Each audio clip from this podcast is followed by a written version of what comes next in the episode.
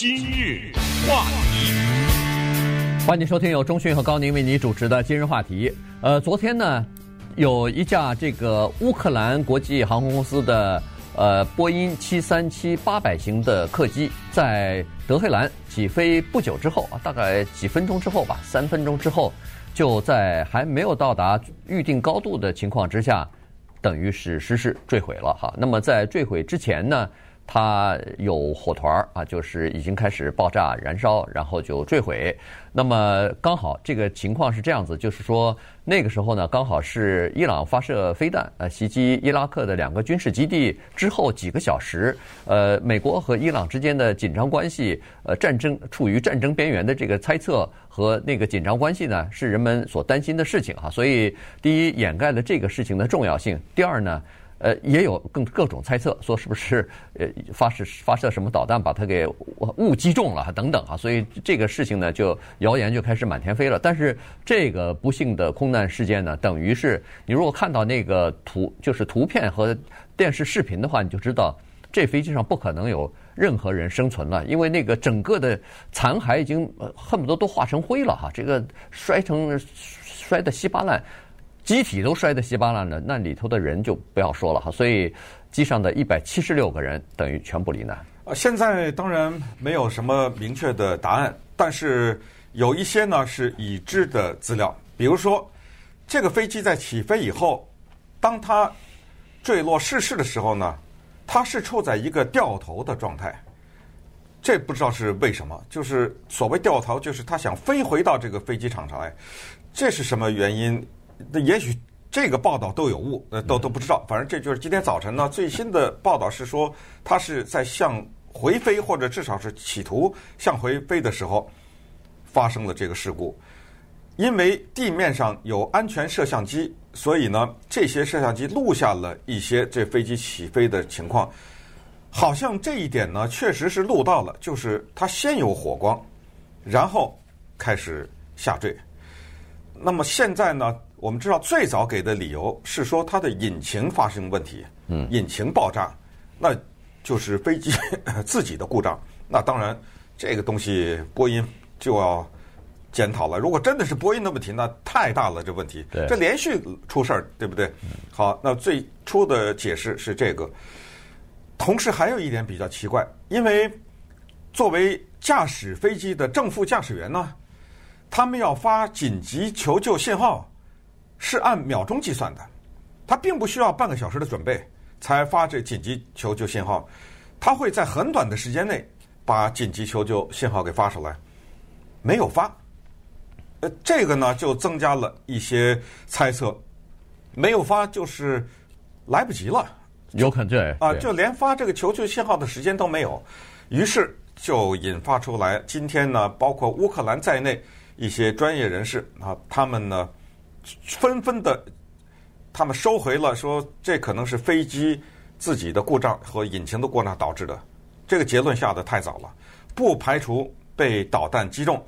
如果真的是被导弹击中的话，那么被误炸的可能性大于故意的炸。因为什么？因为这上面死的伊朗人最多啊。对，所以，呃，一个美国人也没有啊。伊朗人去炸他自己的民航飞机，这个不是他的民航飞机，是乌克兰的民航飞机。但是去炸有很多伊朗人的飞机，好像不太合理，所以误炸的可能性比较大。但如果真的是误炸呢，非常容易查出来，因为专家他看这个残骸的时候，你知道那被导弹打下来的，马上就啊，而且现在呢也知道呢，前苏俄罗斯啊。给伊朗呢提供过导弹，这个导弹的 Tor T O R 是二零零五年的时候同意卖给伊朗的这种导弹，而这种导弹呢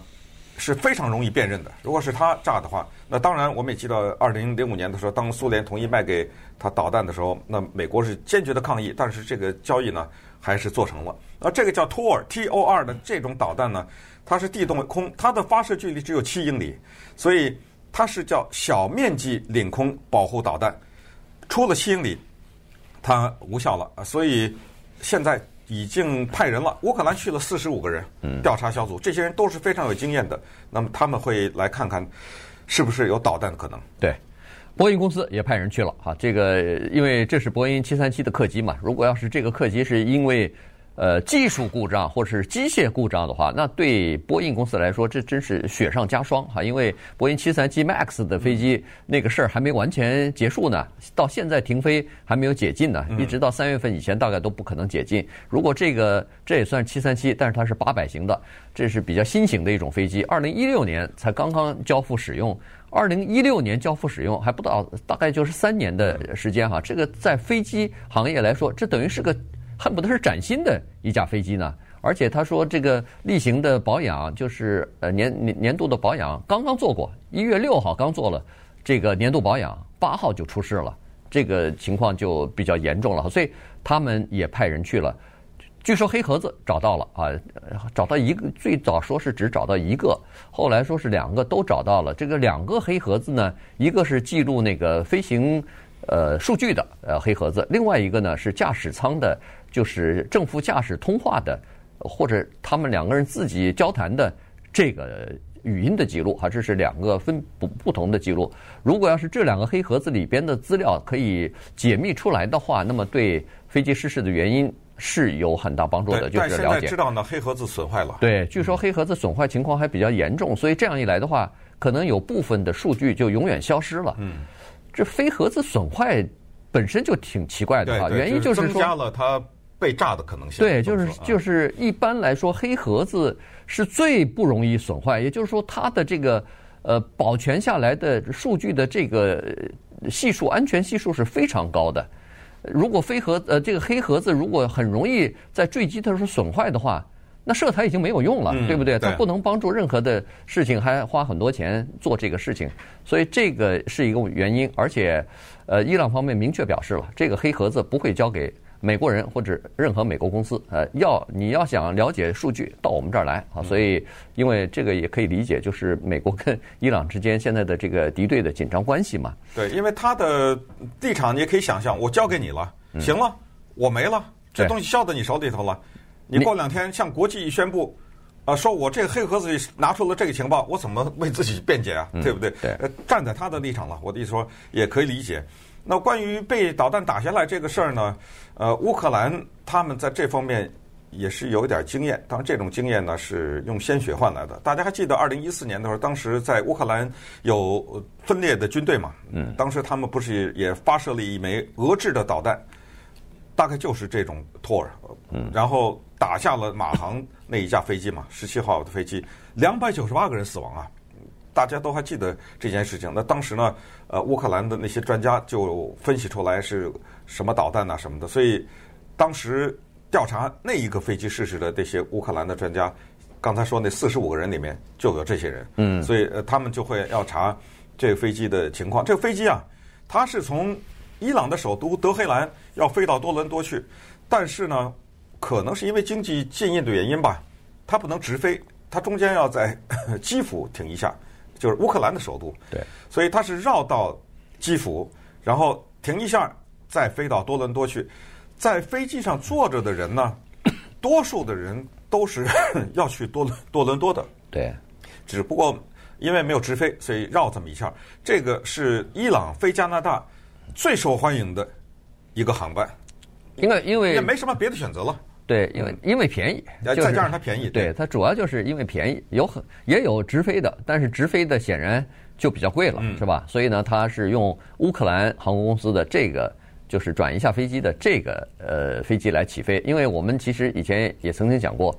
俄罗斯当时和伊朗的关系相当不错哈，所以有很多呃。就是双方的这种交交往吧。我们那个时候讲的故事叫《俄罗斯新娘》嘛，对，大量的俄罗斯女性嫁到伊朗，嫁到伊朗去，然后呃，曾经给伊朗培训人员啊，什么派去大量的这个技术就是顾问啊什么的，在伊朗后来生根了哈，然后在那儿有很多的这个俄罗斯人，呃，然后呢，再加上伊朗一九七九年的伊斯兰革命之后呢，政权的呃这个交替啊，所以有很多以前的旧的贵族和旧的这个官员。他们离开伊朗逃跑了，逃跑了以后，很多人跑到美国来，也有很多人跑到加拿大去了。所以呢，这个就是为什么在这次失事的飞机当中，一百七十六个人当中，他除了有九个人好像是那个机组人员哈和机长，除了这个之外，那里边除了八十几个伊朗人之外，剩下的六十几个是加拿大人。嗯，而加拿大人这些乘客呢，有很多叫做双重国籍，就是既有伊朗的护照，又有加拿大的护照，所以这个就是呃，可以解释说为什么很多人那回到伊朗探亲，然后但是他们住在加拿大，其实他们是伊朗裔的。加拿大人，嗯，对，大家刚才听到就是很多的伊朗人，因为一九七九年的革命嘛，外逃。大家知道吗？在伊朗境外，伊朗人最多的那个城市在哪儿吗？呃，现在就公布答案，在洛杉矶。洛杉矶有伊朗境外最多的伊朗人，呃，南加州就更不得了了。南加州是全世界就是伊朗境外最多的，光是我们洛杉矶的伊朗人有多少呢？大约五十万。哦，你想想这个数字是多少？呃，他们给的数字是三十到五十万，但是我们就减个多的说吧，哈，大概在五十万左右。所以这个情况就特别有意思。当美军打死了苏莱曼尼的时候呢，我们洛杉矶的伊朗人是上街庆祝的。对，因为你要知道到联邦大到联邦大楼前头庆祝啊，你要知道为什么？因为他们是逃出来的。对，呃，他们是受迫害的。好，那么稍待会儿呢，我们再看一看这个飞机失事的情况。今日话题，欢迎继续收听由中讯和高宁为你主持的今日话题。这段时间跟大家讲的呢是昨天啊这个坠毁的呃一架波音七三七的客机啊，这个是八百型新型的客机，机上的一百七十六个人呢全数罹难。事情呢是在凌晨大概六点多钟的时候起飞啊，然后起飞没有几分钟之后，三分钟吧，两到三分钟之后呢，就它。飞机上呢，现在有一个自动传输信息的这么一个呃装置啊，就是时每时每刻都往呃控制塔台呢要传送自动的传输一些飞行的记录、飞行的这个数据的。结果三分钟之后呢，它就停止，突然停止这个传送了。那么再过了一两分钟之后呢，这个飞机就坠毁了。所以呃，这个事情显然是非常突然的一件事情。那么有人说。在这个飞机坠毁到碰到地面，就是撞到地面之前，他们就看到在空中有火花，甚至有一个非常耀眼的哈闪眼睛的那个亮光冲到的天空，所以这个就加深了人们担心说是可能有导弹击中的这个这个说法哈。呃，事情刚发生之后呢，你看得出来这个呃，就是德黑兰方面啊，伊朗和乌克兰方面的都马上出来。就来说事儿了哈。首先是伊朗的一个政府官员，他是道路和都市发展部的部长，他马上就站出来。我不知道他是不是负责民航事务的这么一个官员哈，他马上站出来说，这个是一个机械故障，是因为这个飞机的一只引擎突然故障以后，驾驶员、飞行员没有办法。控制飞机的这个飞行速度，或者是呃，就是操作失灵了，于是坠毁了。但是他没有提供呃任何的细节或者是任何的证据，所以这个是首先伊朗方面先提出来的，说这个是技术故障所造成的。然后呢，乌克兰驻伊朗大使馆马上也发了一个这个 statement，发了一个声明，说是这个先是排除了呃。没有任何证据说是有火箭、呃导弹或者是恐怖主义袭击啊，没有任何证据呃证据说明这个飞机跟这些事情有关，呃，大概是呃技术故障或者是人为操作失呃这个失误所造成的。结果没过几个小时，悄悄的在官网上又把这个说法给取消了，给删除了，然后改换说法了，说哦现在还太早，我现在。呃，做任何结论都还太早啊，要等调查人员来做这个结论。今天我一看，乌克兰方面又改口了，说不能排除对啊被火箭弹或者是导弹袭击的可能性。嗯，那我们就回答下面这个问题：假设，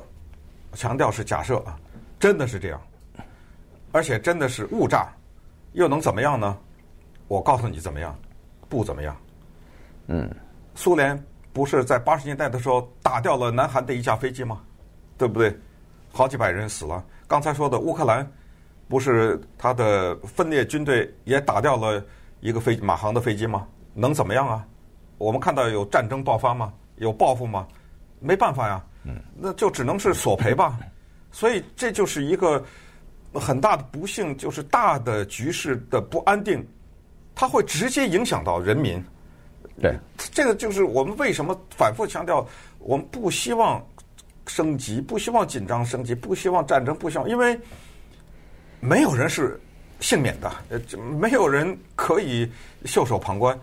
他各种各样的情况都会影响到你。我们不愿意去一些不安定的地方，我们不愿意让这个世界的任何一个角落啊是这么一种情况，也不喜欢那个大国之间啊指着鼻子骂啊，这这种感觉